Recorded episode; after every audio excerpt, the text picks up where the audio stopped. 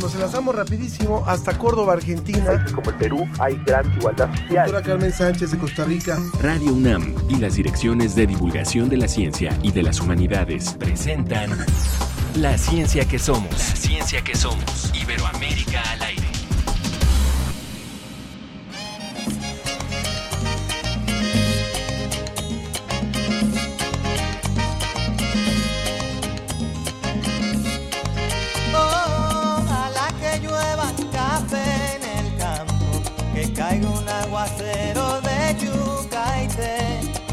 Una harina de queso blanco y al sur una montaña de y miel. Oh, oh, oh. Muy buenos días, como siempre nos da muchísimo gusto arrancar la ciencia que somos, pero hoy es un día muy especial para todos los que hacemos este programa y para nosotros, los que estamos en la Universidad Nacional Autónoma de México, porque estamos inaugurando un esfuerzo colectivo.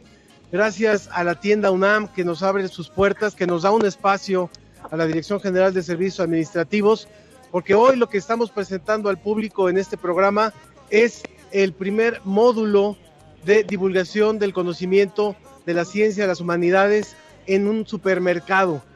Es una, un hecho histórico para nosotros y estamos muy contentos. Lo vamos a ir describiendo a lo largo del programa. Es un módulo que ocupa un espacio de 50 metros cuadrados construidos, donde le hemos llamado la Isla del Saber y en donde tenemos en la parte inferior una exposición, en este caso vamos a hablar también de esa exposición y se van a ir presentando diferentes exposiciones a lo largo de los meses. Y en la parte superior, en donde estamos hoy, en donde ustedes pueden ver el, departamento de juguetes, el departamento de bebés, caballeros por allá, abarrotes, bueno, desde aquí estamos contemplando en este escenario, es un escenario bastante vir- vi- virtual, donde podemos, eh, versátil, donde podemos desarrollar actividades, demostraciones, teatro, eh, conciertos, en fin, muchas actividades que vamos a poder ir haciendo con la comunidad que visita este supermercado, esta tienda que es muy particular, no es una tienda cualquiera, tiene una oferta muy distinta a lo que ofrecen los supermercados y hoy lo compruebo una vez más. Con esto, con esto arrancamos hoy la ciencia que somos y vamos a presentarle ya a nuestros invitados en un momento más.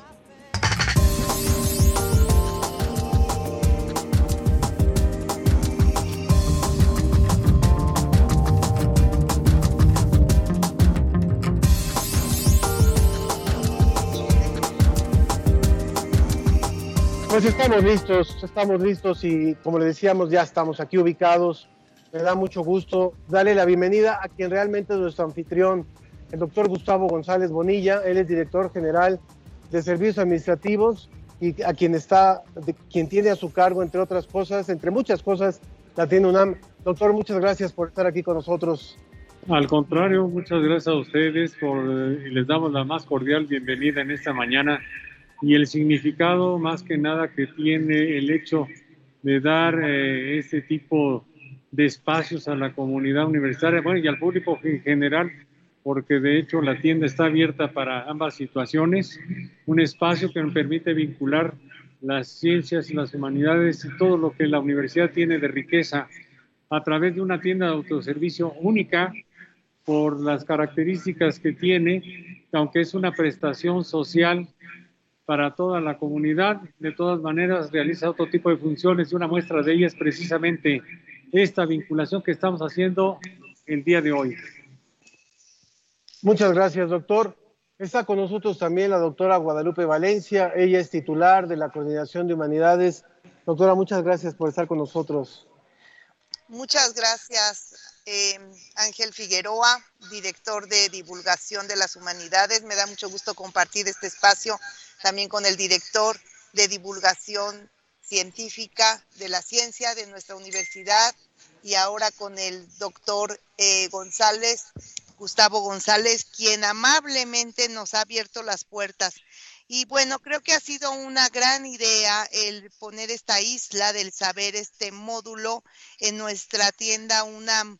No hay nada más cotidiano que ir al supermercado a surtir lo que hace falta en casa y el hecho de que uno pueda encontrar esta sorpresa y después acostumbrarse a visitarla, pues es magnífico. Aquí los que entran a la tienda, que no son solo el público universitario, no son solo la comunidad universitaria, es una tienda que eh, hace esta prestación a la población en general, es una tienda muy acreditada, muy visitada, pues en su próxima visita encontrará una sorpresa muy agradable, una exposición en la parte de abajo y en la parte de arriba sorpresas que nos van a ir preparando eh, las dos direcciones de divulgación de la UNAM, que además cabe enfatizar esto, ahora hacemos un esfuerzo de articulación entre ciencias y humanidades para ir presentando eh, temas de divulgación que nos competen a ambos o bien irnos turnando en nuestras exposiciones y en nuestras actividades. Yo eh, estoy contentísima de ser parte de este esfuerzo y deseo que esto tenga, este esfuerzo, mucho éxito, esta isla, eh, mucho público y una larga vida al interior de nuestra tienda UNAM. Muchas gracias. Muchas gracias, doctora. Y también pues le damos la bienvenida al doctor César Domínguez, quien es director general de divulgación de la ciencia en la UNAM. César. Muchas gracias, Ángel. Este, un gusto estar aquí con Guadalupe y con Gustavo. En realidad me ganaron todo lo que quería decir, pero vale la pena abundar un poco sobre esto. Hay un famoso adagio, un dicho que, que dice que hay que, llevar la, que hay que mover la montaña y lo que estamos haciendo justamente ahora, además en un proyecto colaborativo muy, muy interesante, las dos direcciones de divulgación de la UNAM, como decía Guadalupe, y a mí lo que me gusta mucho es que la, la, Dirección General de Servicios Administrativos se haya unido con nosotros en esta empresa, porque justo hace lo que queremos, llevar la divulgación al público, fuera de los museos, fuera de los recintos, digamos, más académicos, más que uno está acostumbrado a encontrar la ciencia y las humanidades. Entonces, pues es el, el fin del principio y creo que tenemos mucho trabajo por delante y ya creo que nos vamos a abundar un poco más sobre los detalles que ya platicaremos sobre eso en los siguientes minutos. Gracias. Muchas gracias, muchas gracias César. Y bueno, creo que hay un tema que es fundamental en un México como en el que estamos hoy, en un momento como el que estamos, que requiere de este acercamiento del conocimiento a la población sobre miles de temas y muchos de los temas son justamente los que abarcan los subsistemas de la investigación científica y de humanidades. ¿Por qué, doctor Gustavo, eh, la, la idea de que el visitante que viene por las sopas, por los aceites, por las carnes frías, pueda encontrarse con este espacio al, a pie de carrito, al pie de su carrito, como, como lo, lo estamos viendo hoy? Sí, en realidad eh, la tienda ha venido realizando diferentes eventos. Eventos, por ejemplo, que tuvimos en este año fue un concurso de ajedrez, una exposición de pintura de la, lo que como veían los, niños la pandemia. Y bueno, por aquel lado tenemos también una vinculación con, con innovadores, con emprendedores. Y ahora en el pasillo número 6 tenemos productos regionales y con esta isla del saber que nos va a permitir tener una exposición permanente y que seguramente, aquí sí no tengo la menor duda, vamos a tener y estar promoviendo toda aquella vinculación que podamos hacer con las cosas que se hacen en la universidad. Sabemos que hay muchos espacios, pero un espacio que estamos abriendo en esta isla del saber dentro de la tienda de autoservicio de la UNAM, creo que es único por sus características y además dentro de la universidad donde es frecuentada por mucha gente. Tenemos una afluencia de clientes impresionante. A pesar de las condiciones en las que estamos hoy, tenemos que controlar el flujo, por supuesto, pero eh, este, este espacio, esta isla, ¿qué, ¿qué más oportunidad nos da de hacer vinculación de humanidades y ciencias dentro de un espacio como este, que es innovador totalmente? Gracias. ¿Cuántos visitantes reciben al año más o menos? ¿Cuántos eh, clientes, usuarios? No, pues son varios miles, porque diariamente llegamos a tener a veces hasta 4 o 5 mil usuarios diarios. Ahí multiplíquenle por los días. Los únicos días que cerramos aquí dentro de la tienda es el 25 de diciembre y el 1 de enero. Todos los demás días se mantienen abiertos en un horario de 9 de la mañana a 8 de la noche pues quiero aprovechar para agradecerle a través suyo a todo el equipo de la tienda UNAM, a Juan de Dios, por supuesto, que ha sido un gran cómplice para esto, pero a todo el equipo, todo el personal que nos ayudó con el montaje con la ubicación de lo, lo que estaba antes aquí, ya tuvieron que recorrer los, las llantas, ¿verdad? Las, eh, los, los, utensilios para los coches. Pero gracias por abrirnos este espacio y gracias a todo el personal, por supuesto, Sí. de la tienda. Sí, por Sí, favor, doctor. efectivamente, el maestro Juan de Dios González Razo, director operativo de la tienda, ha sido de los mejores impulsores y con muy buena visión para desarrollar una serie de cosas innovadoras dentro de la tienda. Todo su equipo precisamente se ha preocupado por hacer las cosas mejores y que nunca se habían hecho. Claro, muchas gracias. Eh, César, César Domínguez, ¿qué es lo que el visitante puede ver en esta exposición, que es la exposición inaugural y que estará por espacio de dos meses, eh, llamada Comunidades Sustentables, y que ya se presentó en Universum, justamente? Un primer, un primer este, paréntesis, este, le voy a pedir a Gustavo las cifras exactas para sumárselas a los visitantes de, de nuestros museos, Gustavo. Se me hace que va a ser buenísimo eh, para empezar, pero ya hablando de la exposición, es una exposición realmente muy importante que, como decías, se inauguró en Universum, de comunidades sustentables. Y eso son una serie de ejemplos, de muy buenos ejemplos de cómo se pueden hacer las cosas bien. Entonces ahí encontramos eh, principalmente, eh, en realidad no, esencialmente de comunidades, de comunidades rurales, en el que han hecho un manejo excepcional de sus recursos naturales. Entonces hay varios ejemplos ahí de los muchísimos que podríamos tener.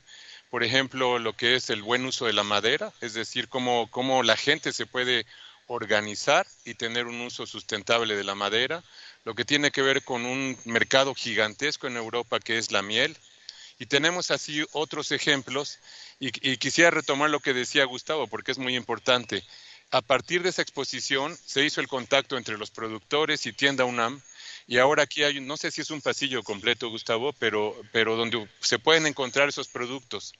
Y un poco de comercial, porque en realidad lo que necesitamos es que esas, tener un, unas cadenas de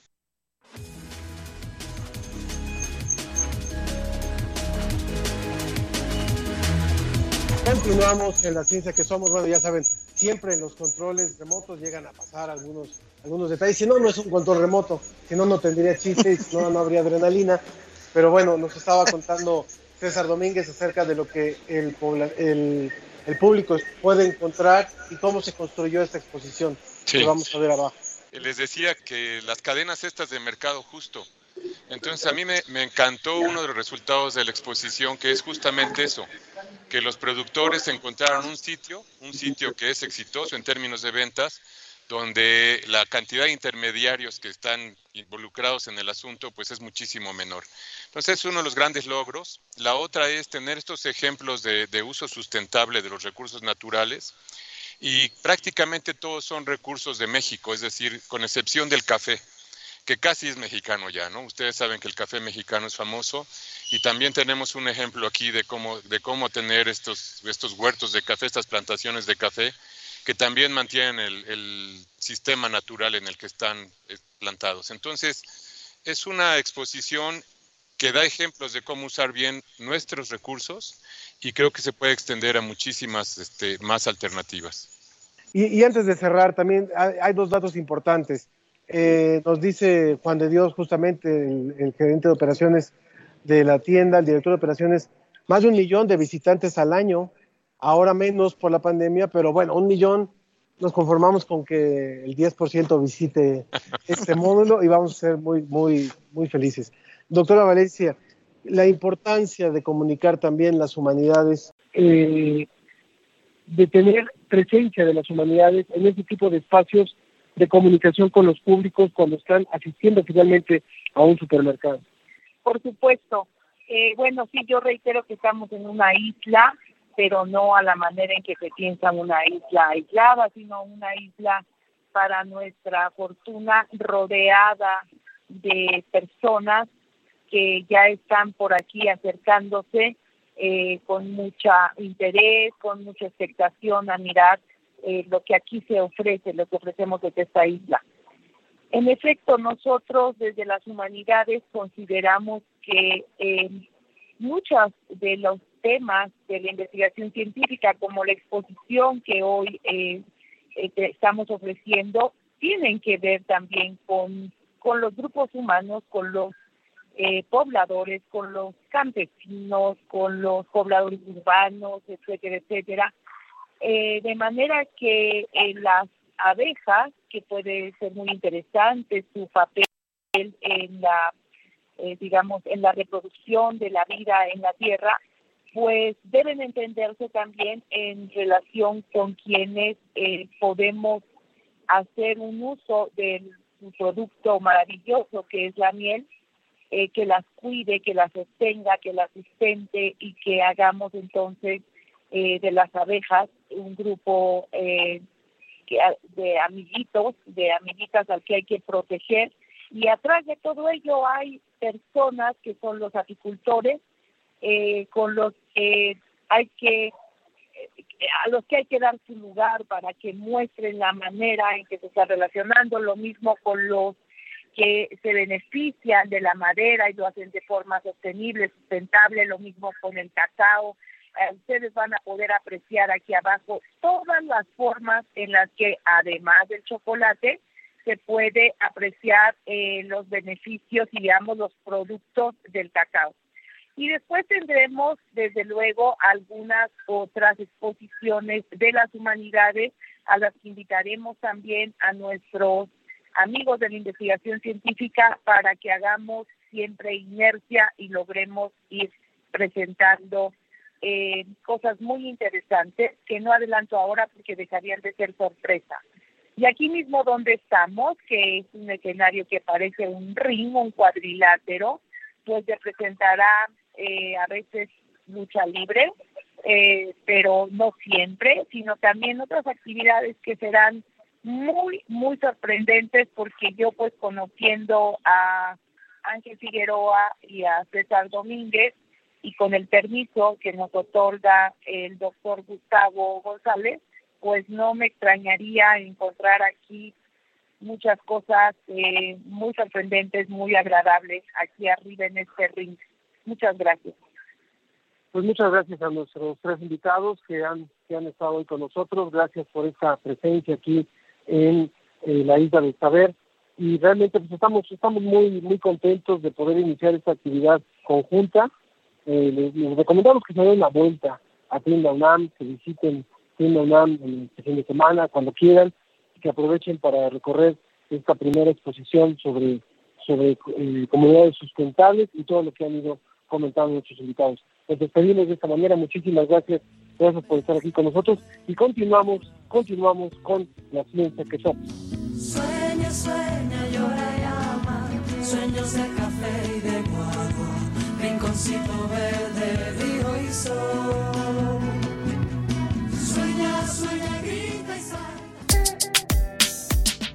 Desde España, el informe de la Agencia Iberoamericana para la Difusión de la Ciencia y la Tecnología, DICIT. Con José Pichel.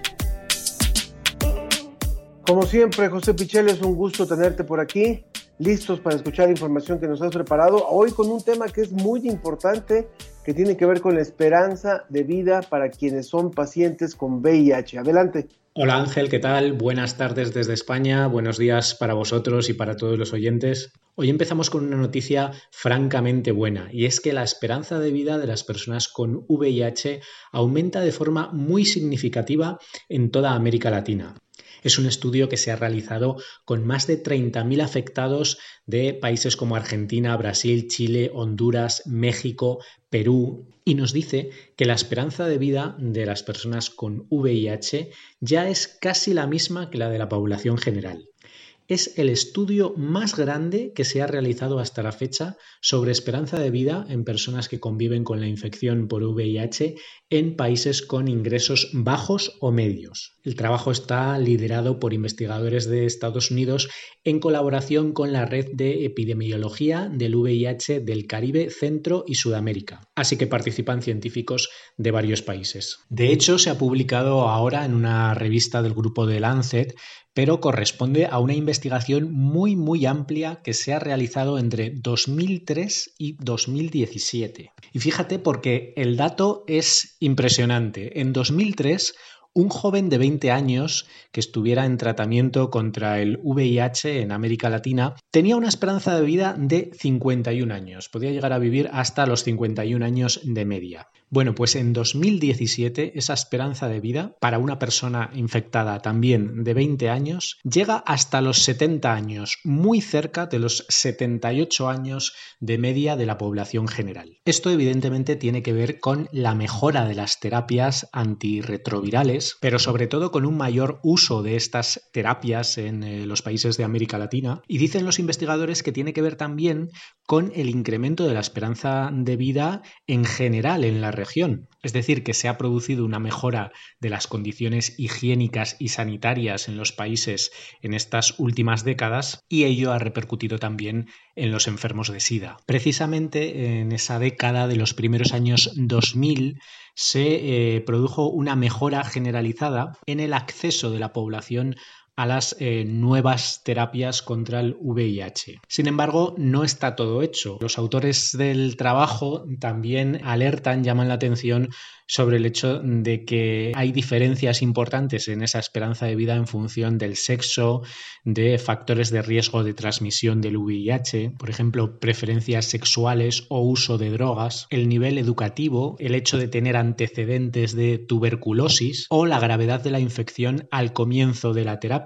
si está más avanzada o menos. Todo esto son factores clave para que una persona a la que se le diagnostica VIH tenga una esperanza de vida mayor o menor. Por ejemplo, las expectativas para las mujeres son mejores o las expectativas para los hombres heterosexuales también son mejores que para los hombres homosexuales. Son aspectos en los que los responsables de la salud pública de los diferentes países deben incidir, deben seguir trabajando. En cualquier caso, nos quedamos con ese dato como la ciencia, como la medicina y como esas políticas públicas que permiten el acceso a los medicamentos de toda la población han conseguido que en tan solo 14 años, en ese eh, corto periodo de tiempo, la esperanza de vida de estas eh, personas haya aumentado prácticamente 20 años. Interesante, sin lugar a dudas, realmente la esperanza de vida ha cambiado muchísimo en las últimas décadas para quienes tienen este tipo de padecimiento.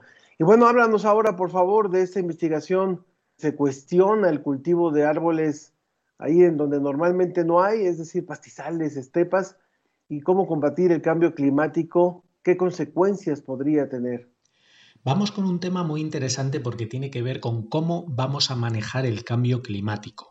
Es un trabajo de investigadores del CONICET de Argentina y ya hemos hablado alguna vez de estudios parecidos que van en el mismo sentido, que parecen contraintuitivos. Es decir, nuestra intuición nos dice que seguramente tener más árboles es bueno para luchar contra el cambio climático y por eso la reforestación forma parte de los planes medioambientales de muchos países. Sin embargo, estas políticas tienen muchas implicaciones y hay que analizar todos los detalles. La propuesta de plantar especies como pinos, eucaliptos, acacias en ecosistemas que no tienen árboles, por ejemplo pastizales o estepas, es bastante habitual y tiene toda la lógica del mundo desde el punto de vista de que pueden capturar carbono, es decir, que resuelven en parte el problema del exceso de CO2 y además, al ser unas especies exóticas, estamos hablando de plantarlas donde no existían, crecen a gran velocidad. Sin embargo, este estudio cuestiona esta política porque puede tener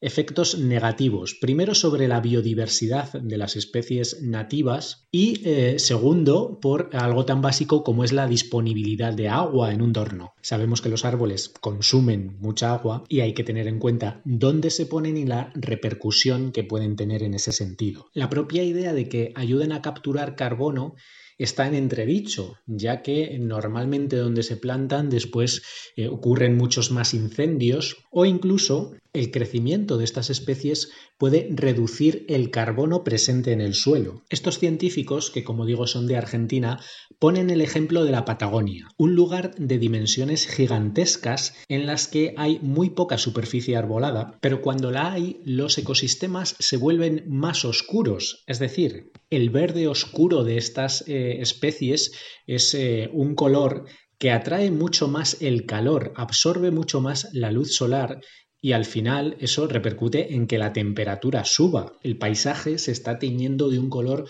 mucho más oscuro y esto también hay que tenerlo en cuenta. En definitiva, plantar árboles exóticos en un lugar no ofrece una garantía de que vayan a absorber más carbono del que generan, pueden afectar a los caudales de agua disponible y como especies invasoras que son, pueden afectar también gravemente a la flora y la fauna nativas. Por eso habría que estudiar muy bien si compensa plantar árboles exóticos en zonas áridas. Claro que esto nos sirve para repensar y seleccionar bien las estrategias ante un fenómeno que definitivamente ya nos alcanzó y que es el cambio climático.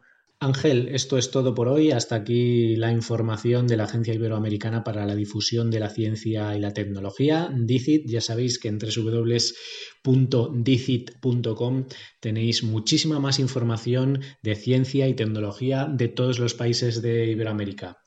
Hablamos el próximo viernes. Un abrazo, un saludo para todos. José, muchísimas gracias como siempre por esta colaboración. Un abrazo para ti hasta Salamanca.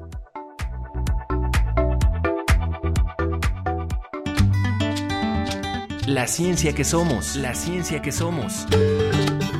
Entrevista.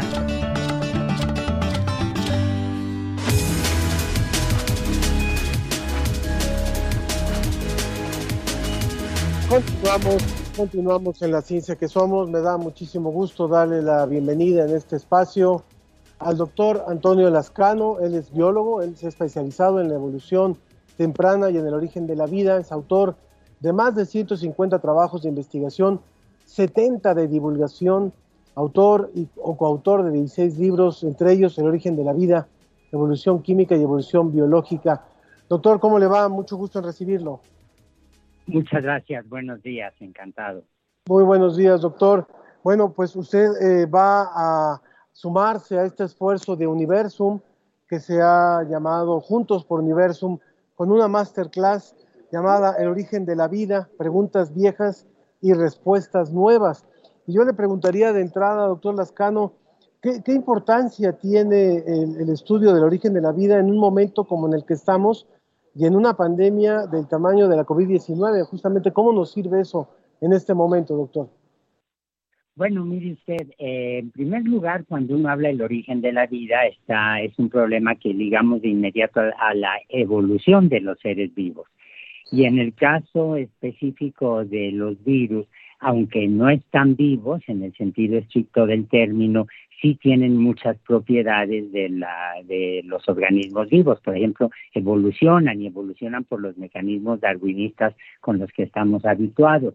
De hecho, estaba yo escuchando eh, la parte en donde entrevistaban a un colega español y él hablaba de eh, cómo ha aumentado la esperanza de vida para las personas infectadas con VIH y eh, allí lo que estamos viendo es precisamente la evolución biológica en acción, porque el diseño de antirretrovirales que son esenciales para mantener la salud de las personas que están contagiadas con VIH es precisamente un diseño darwinista, estar atacando al virus desde distintos frentes.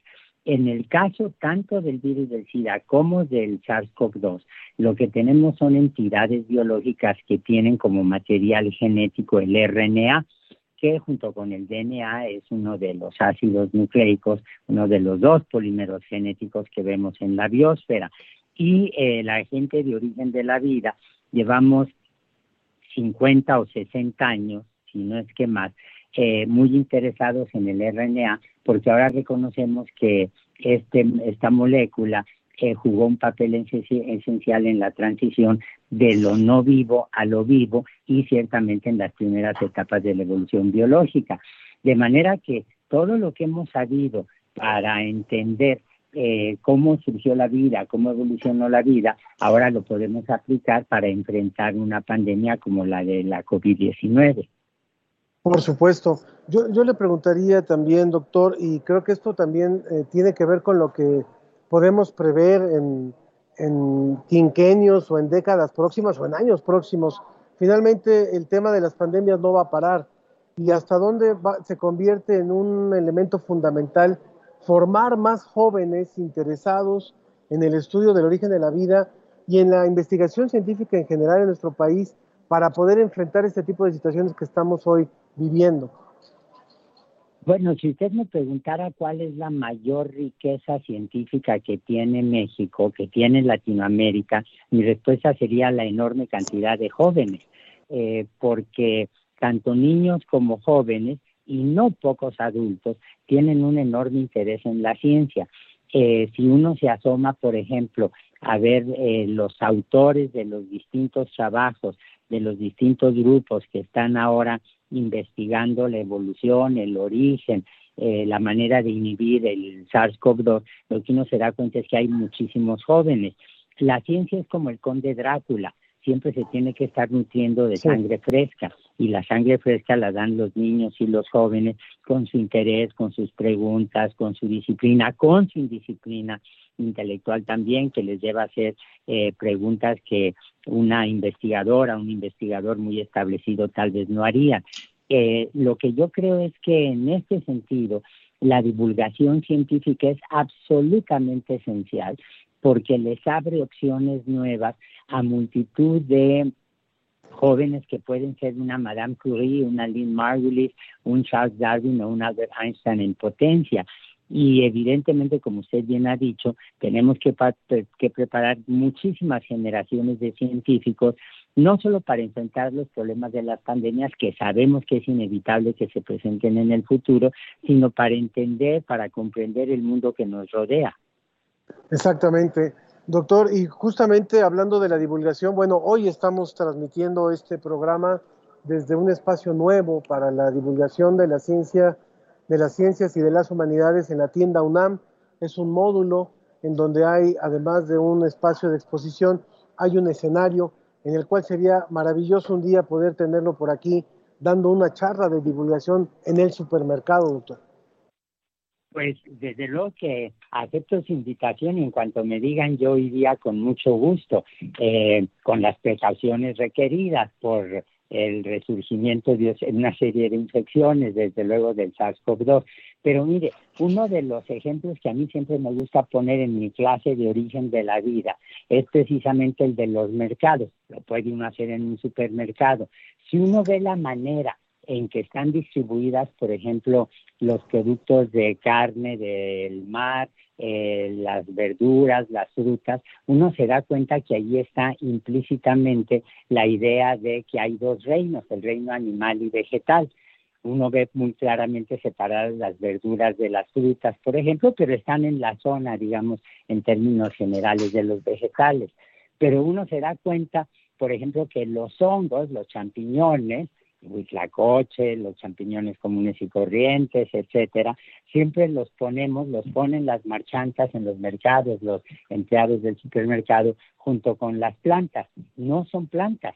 De hecho, los champiñones es lo más cercano que hay en la, en la biosfera precisamente a los animales. Y eso da oportunidad de ver cuáles son las ventajas y desventajas de las taxonomías tradicionales y cómo hemos cambiado nuestra forma de ver la diversidad de la biosfera a partir de ver lo que ocurre en un supermercado. Por supuesto, doctor. Pues eh, creo que ya el público que nos, que nos ha escuchado en este momento y que no lo conocía usted, que yo dudo, porque es realmente uno de los investigadores más conocidos y reconocidos en nuestro país, el doctor Antonio Lascano, pues puede participar también en esta masterclass. ¿Nos puede contar un poquito los detalles de cuándo es y eh, que se está haciendo en función de apoyar a Universum esta charla, El origen de la vida, preguntas viejas y respuestas nuevas? Sí, bueno, los amigos, los colegas de, de la Dirección General de Divulgación de la Ciencia, los amigos de Universum en particular, han organizado distintas charlas con investigadores, con eh, profesoras de, la UNAM y en particular, eh, déjenme ver, aquí lo tengo yo apuntado, sí, yo lo tengo el primero de julio a las 18 horas. Y la gente me pregunta, bueno, ¿por qué puse ese título para la conferencia? Y la respuesta es muy sencilla, porque la, la gran pregunta vieja que sigue vigente es cómo surgió la vida en la Tierra. Pero en este momento, aunque no tenemos una respuesta eh, absoluta, definitiva, lo que sí tenemos es una narrativa histórica, tenemos una secuencia de eventos que podemos contar para relatar cómo los componentes de los seres vivos se forman en el medio interestelar, se forman en las estrellas, se, algunos sobreviven y otros se vuelven a formar cuando eh, se generó el sistema solar. Podemos reconstruir la Tierra primitiva, podemos cocinar la sopa prebiótica, nos faltan a veces detalles para que esté correctamente condimentada y luego reconocemos la importancia de moléculas como el RNA, como los lípidos, como los aminoácidos y con una eh, haciendo una investigación que liga la naturaleza de los seres vivos con el resto del universo, con el resto del planeta, con el resto del sistema solar, podemos darnos cuenta de ese extraordinario proceso que es el proceso evolutivo. Pues yo le, agradezco muchísimo, doctor Antonio Lascano, por esta conversación. Invitamos al público el primero de julio a las 18 horas. Para más información pueden escribir a atención a clientes dgdc.unam.mx para poderse inscribir a esta masterclass del doctor Antonio Lascano, el origen de la vida, preguntas viejas y respuestas nuevas. Muchas gracias, doctor, que esté muy bien. Encantado, muchas gracias por la, por la oportunidad, gracias a la UNAM y felicidades por irse a una tienda este, a hacer divulgación y difusión de la ciencia. Muchas gracias, doctor, que esté muy bien, muy buenos días. Hasta luego. La ciencia y sus respuestas están sobre la mesa.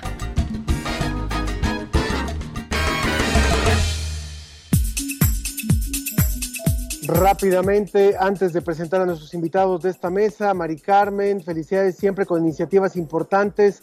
Mario Alberto Mora, habrá que ir. Marcela Boyd, qué interesante iniciativa, felicidades, son comentarios en Facebook. También Ernesto Durante, felicidades a la UNAM por ese paso. Ojalá se replique en muchos lados más. Ahora escuchando desde Cancún. Tenemos así varios comentarios del público que se ha ido enlazando a través del Facebook, La Ciencia que Somos en Twitter, arroba ciencia que somos. Ernesto Durante, súper interesante lo del VIH. Sería bueno, sería bueno que tuvieran un programa del tema, ya que hay muchos estigmas al respecto. Su invitado español, siempre con temas excelentes. También eh, eh, nos, nos sigue Belén Pascualini, felicidades por la inauguración de la Isla del Saber. Esperamos estar ahí pronto con mesas de ciencia y arte. Salud desde Argentina y en representación del orgullo que siento por los científicos de mi país y en realidad por los científicos del mundo. En fin, son María Alberto Mora, esta charla con el doctor Lascano pinta muy bien, pues sí pueden inscribirse. Bueno, pues doy, doy ahora sí ya la bienvenida. Les decíamos que tenemos por aquí a justo algunos de los productores que han conformado parte de este esfuerzo, tanto de la tienda UNAM para tener presencia en este espacio, como para la exposición que hoy le estamos presentando a través de la Isla del Saber. Bueno, está con nosotros Josefa Higuera, productora y asesora técnica de ProAD, miel y productos de la colmena. Ella nos acompaña desde Tuxtla Gutiérrez. Ángel Burgos, encargado de la parte de comercialización de la cooperativa de producción Setzal Tzotzil de los municipios de Pateló y Chalchuitán, miel y café de Chiapas. Y está con nosotros Francisco Abardía Moros, coordinador de la iniciativa comercial Obvio, que agrupa a 22 cooperativas y empresas comunales de café, miel, chocolate, conservas, salsas, artesanías de madera, etcétera. Y él se suma a la transmisión desde Oaxaca. Bienvenidos a los tres. Gracias por estar aquí con nosotros hoy. Buenos días. Buenos días, Josefa. Hola, hola, buenos días. Buenos, días, Ángel. Un gusto estar con ustedes. Pues la verdad es que hoy los extrañamos. Hoy deberían de estar aquí porque sus productos están aquí. Y bueno, eh, saben que los, que los valoramos muchísimo y que valoramos mucho lo que están haciendo. Eh, Josefa, cuéntanos por favor, es muy importante hablar del tema de la miel porque hemos hablado del tema de las abejas también en, nuestro país. ¿Y cuál es la, el peso que ustedes le dieron en esta exposición que hoy se está presentando, finalmente, que ya estuvo presente en el universo, pero que hoy está representada aquí en la, la Isla del Saber? ¿Cuál es el llamado de atención que ustedes hacen en torno al tema de la miel y de las abejas? Bueno, en torno al, cuidado de las abejas, a la preservación de las abejas, y no solo estaría hablando de la apis mellifera, la abeja que comúnmente conocemos, sino de todas las abejas nativas sin aguijón, que son muy importantes para la polinización y para la conservación de los ecosistemas. Estoy hablando no solamente de abejas, sino también estamos hablando de polinizadores. Bueno, ampliándonos a, este, a esta importante labor que hacen las abejas en la polinización como un polinizador más.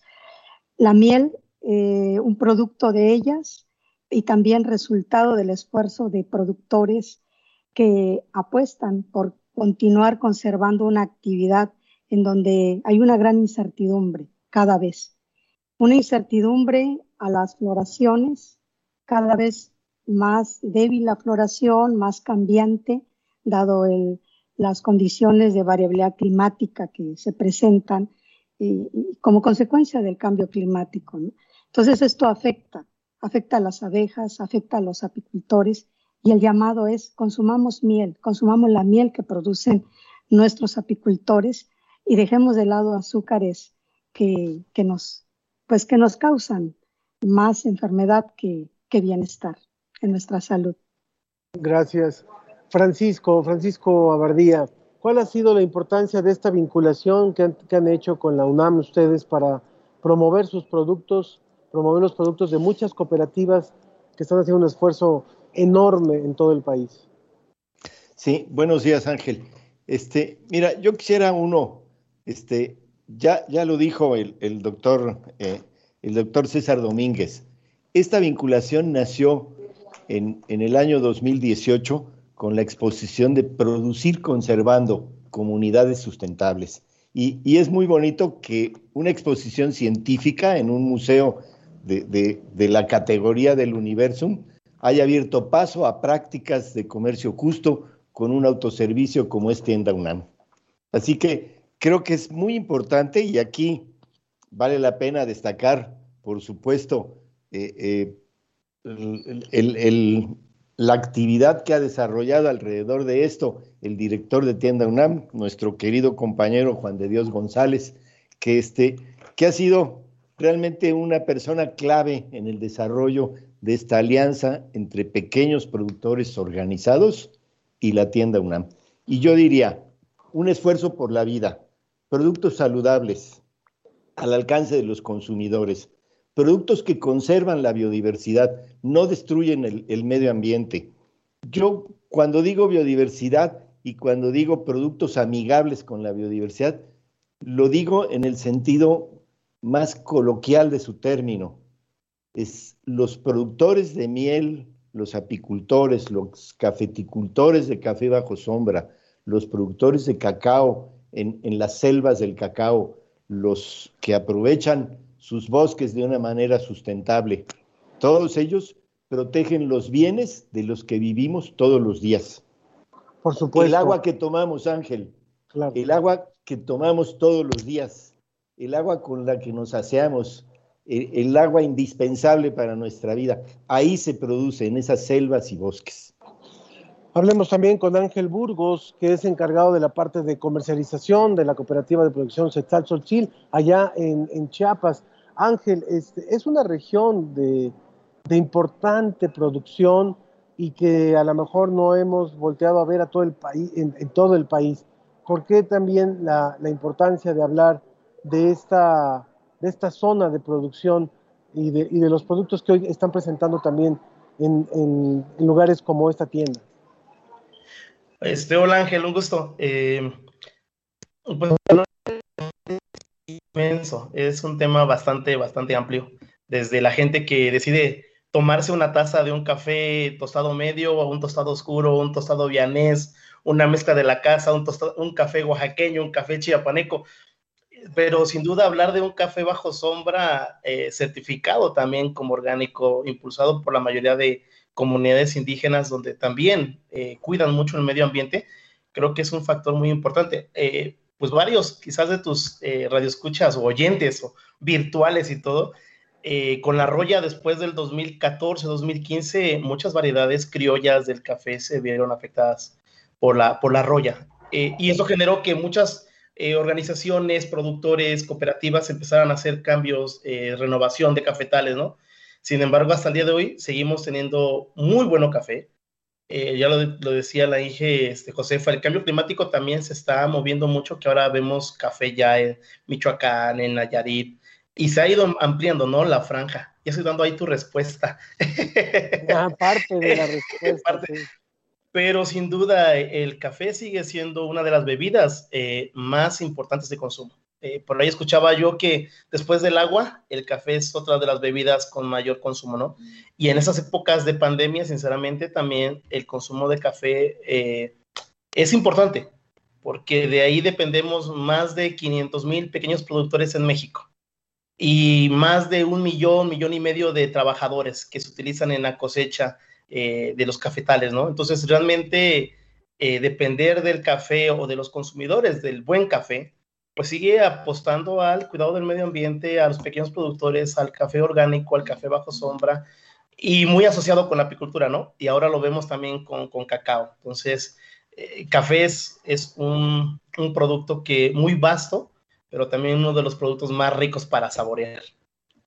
Es muy importante lo que han dicho y creo que afortunadamente me, me atrevo a decir que gracias al esfuerzo de muchas de, de sus cooperativas y de sus organizaciones, ya no es la misma situación de hace algunos años.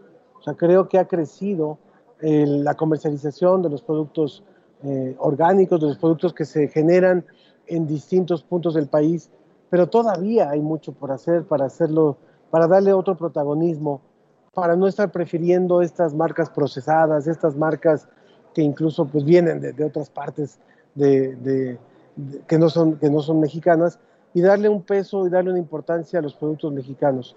Háblenos, por favor, para ir cerrando, de qué productos están exhibidos aquí y qué productos puede adquirir el público en tienda UNAM y que la verdad uno va a cualquier otro supermercado y no los ve, no los ve con este protagonismo que tienen aquí.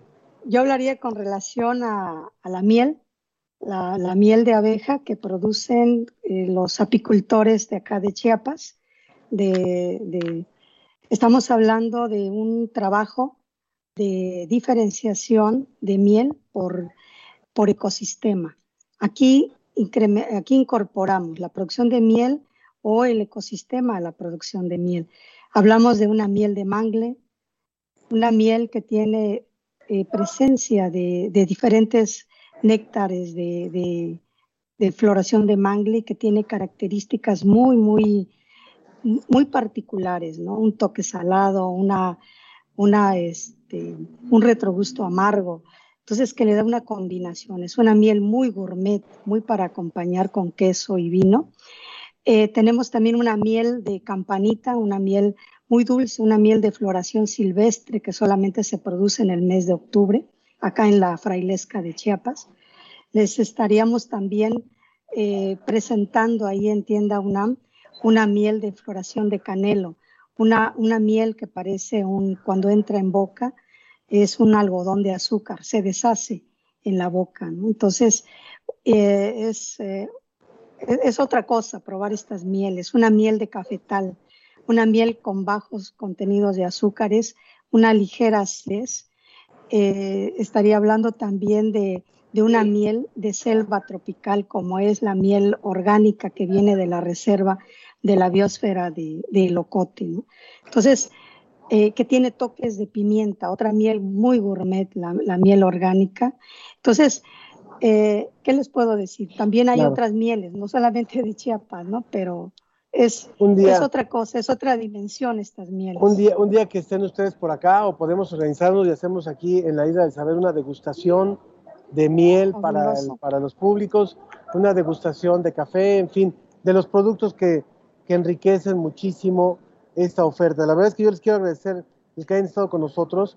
Quiero agradecerles también que hayan ustedes este, aportado tanto para esta exposición que ya se presentó en su momento en Universum y que hoy se está presentando una versión más pequeña aquí en la Isla del Saber. Y pues es una forma de apoyar en esta ocasión a esos pequeños y medianos productores a lo largo de todo el país. Muchas gracias José Faiguera, muchas gracias Ángel Burgos, muchas gracias Francisco Abardía por esta colaboración. Gracias a ustedes Ángel. Es, es, un honor para nosotros estar en, en Tienda UNAM y invitar al público a que consuma estos productos sabrosos, saludables, nutritivos. Muchísimas gracias, muchísimas gracias. Agradezco a todo el equipo de eh, redes, de radio, de la Dirección General, por supuesto al equipo de exposiciones de la Dirección General de Divulgación de la Ciencia, Luis Morales, que diseñaron este módulo, que la verdad hoy estamos estrenando y nos gusta muchísimo, a todo el equipo de la Dirección General de Divulgación de la Ciencia también.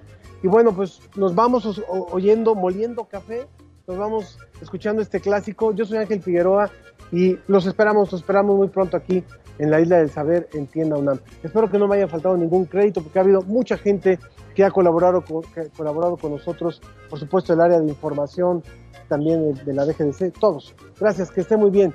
Muy buen fin de semana.